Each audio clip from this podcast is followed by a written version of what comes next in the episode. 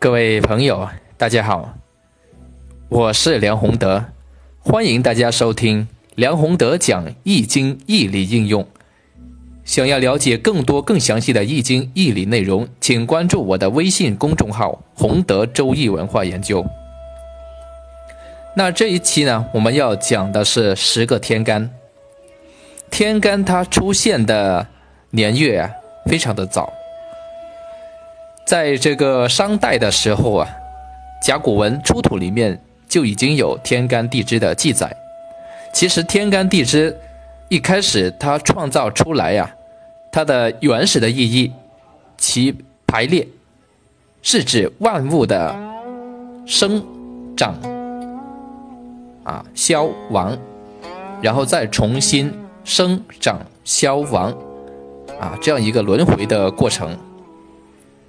后来呢，天干和地支我们都知道啊，被用到了，呃，计时，也是是记载年月日时。那其实，在十个天干里面呢，如果是仅仅把它当成是用来计时的话呢，就是非常可惜和非常浪费的。因为十个天干它本身蕴含的哲学啊，其实我们用哲学呢，不能够。完整的概括它，应该说是十个天干里面呢，它蕴含的这种内涵呢，是跟宇宙的大道它是息息相关的。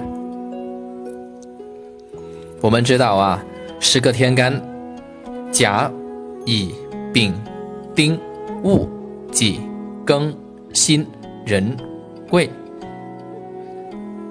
如果从阴阳的角度去分的话呢？它是可以分为五个阳干和五个阴干，啊，像这个甲、丙、戊、庚、壬，它是阳；乙、丁、己、辛、癸，它是阴。那么天干它本来啊，为什么用天去表示呢？因为它在这个运用上啊，它主的是代表这种原始的天的这种气场。所以从阴阳的角度来看呢，天干本身它是可以有阳干和阴干之分，但是如果把天干和地支组合在一起去分的话呢，那天干是阳，地支是属阴。那我们看看呢，天干一般在实在的应用当中，它可以代表非常多的东西啊，一个是五行的特性，一个是阴阳的特性，还有一个是万物类象，啊，以及呢。在人体啊，在四季，在方位，甚至是八卦里面呢，它都有应应用。这个就是中国传统文化里面的魅力所在啊。它这一个呢，是可以应用应用到方方面面啊。比如说，我们简单讲一下啊，十个天干里面呢，它的这种应用的价值。首先呢是甲木，甲木呢，我们都知道啊，五行的角度里面看，它是五行属木。我们刚才讲，从阴阳的角度来看呢，它是属阳，所以甲木呢，它是阳木。好，那我们把这个阳木在万物类象里面去看的话呢，它可以代表什么呢？当然是高大的树木，或者是森林之木，是不是？因为阳木嘛，阳主大嘛，所以甲木啊，又因为它是刚刚开始排在第一位的啊这个位次。所以在人体里面呢，它可以代表头部，啊，又因为呢它五行属木，所以可以代表肝胆。在四季里面呢，因为甲木它是属木嘛，春天是木旺的时候，所以呢，在春天里面呢，甲木是啊，可以代表春天啊，或者属于春天。方位里面呢，木在东方，所以方位是正东。而在八卦的纳甲里面的话呢，甲木是纳于乾卦，八卦里面啊，甲木纳于乾，乾纳甲，这是甲木里面第一个啊我们要注意的问题。那么第二个呢是乙木，乙木呢，它的五行属性同样是属木，但是阴阳特性里面呢，它就属阴了啊，阴，阴为小，阳主大。啊，阴木，所以呢，在万物类象里面呢，它是花草之木，像这个比较细小的这些花草啊，柔软一点的这些呃树木啊，就可以用乙木啊去代表。那么在人体里面呢，因为它是属木啊，又排在第二位，所以呢可以代表人的肩部这个位置啊。那么肝呢，啊，肝脏这个位置，呃，这个脏腑里面的内里啊，也可以用乙木去代表，乙肝嘛，是不是？四季里面呢，因为它属木，同样呢是属于春天啊。方位呢，刚刚讲了，木在东方，是不是啊？东方木旺，所以方位是正东。而乙木呢，在八卦的这个纳甲里面呢，它是纳于坤，坤纳啊，坤纳乙，这是第二个。我们再看第三个，第三个呢是丙，五行特性里面呢是属火。从阴阳的角度来看呢，它是属阳啊，所以丙呢是阳火。那什么是阳火呢？当然是比较猛烈的、比较大的啊。所以一般呢，我们在万物类象里面呢，这个丙呢是属于太阳之火，是代表很猛的、很烈的这么一种太阳之火。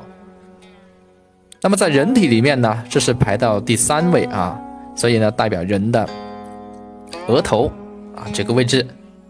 啊，以及呢，小肠这个位位置啊，在四季里面呢，夏天火旺嘛，所以它在四季里面呢是属于夏天。方位里面呢，它是代表正南正南方这个位置。八卦呢是纳于艮艮卦纳丙啊，艮纳丙。这是第三个啊，我们再看第四个丁。丁呢，同样也是属火。五行属火，但是呢，它阴阳特性里面呢是属阴，所以呢，丁呢是阴火。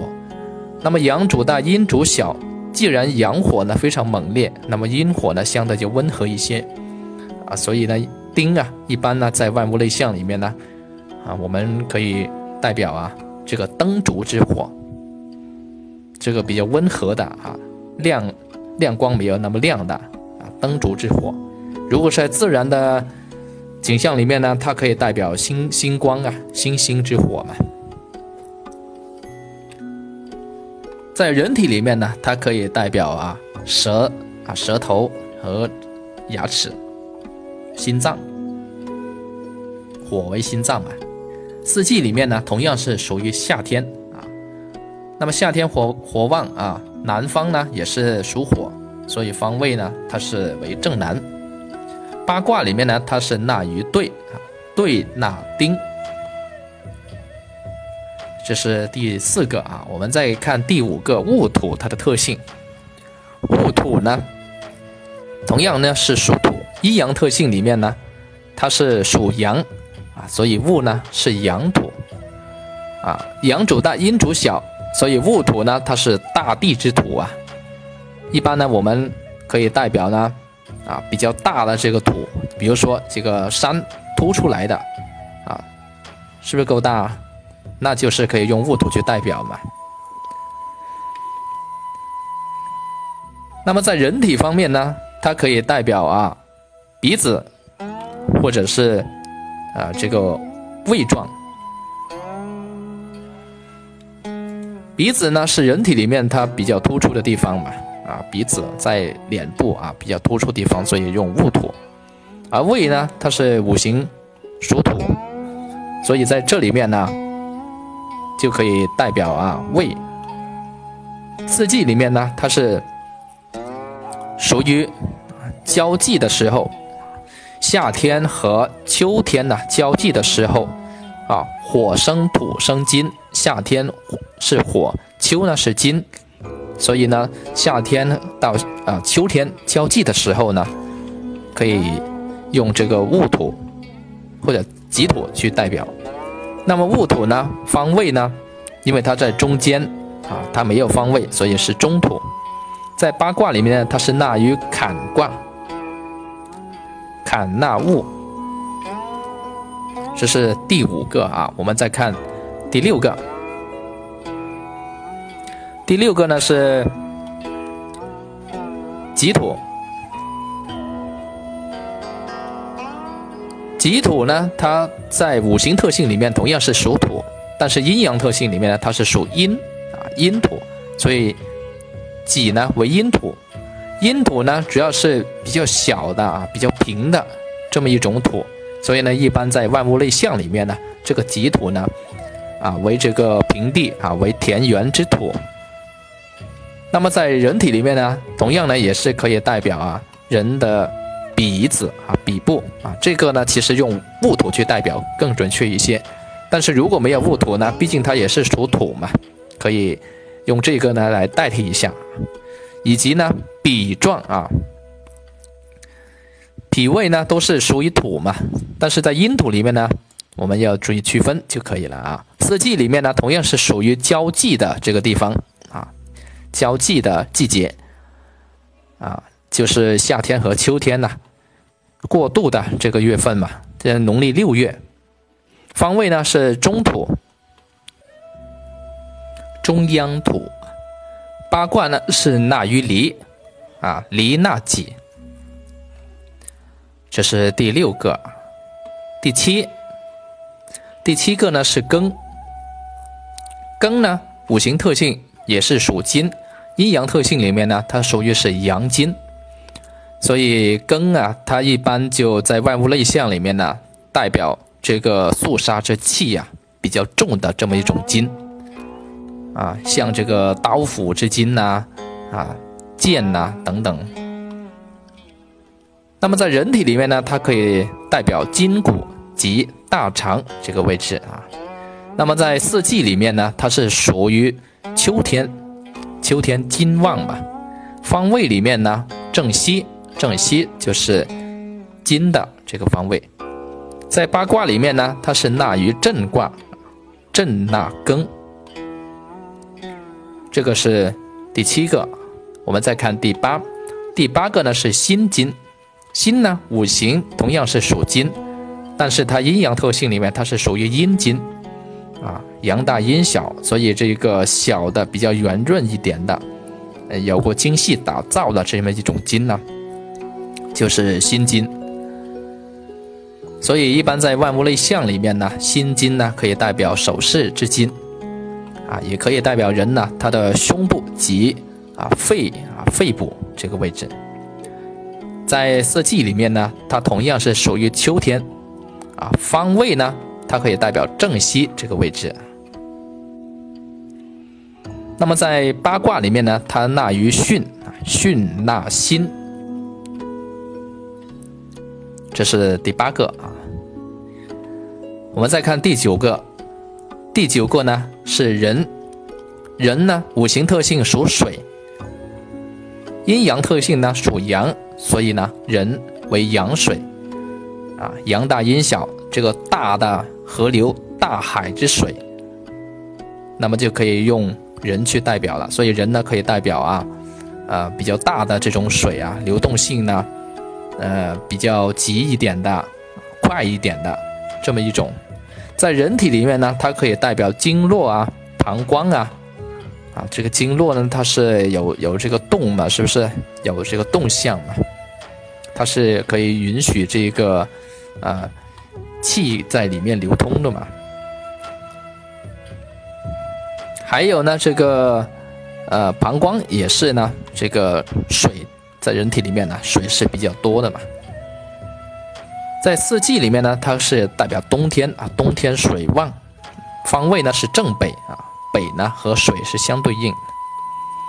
在八卦里面呢是纳于乾啊，纳于乾卦，乾纳壬啊，这是第九个。第十个啊就是癸水，癸呢它是最后一个啊，十天干里面最后一个，它五行同样是属水。但是呢，阴阳特性里面它是属阴，所以呢，癸啊为阴水。那我们刚才讲了，阳主大，阴主小嘛，所以阴水呢，它主要可以代表呢是啊比较细一点的啊，没那么大的比相对静态的这么一种水，所以一般在万物类象里面呢，它可以代表这种雨露之水啊。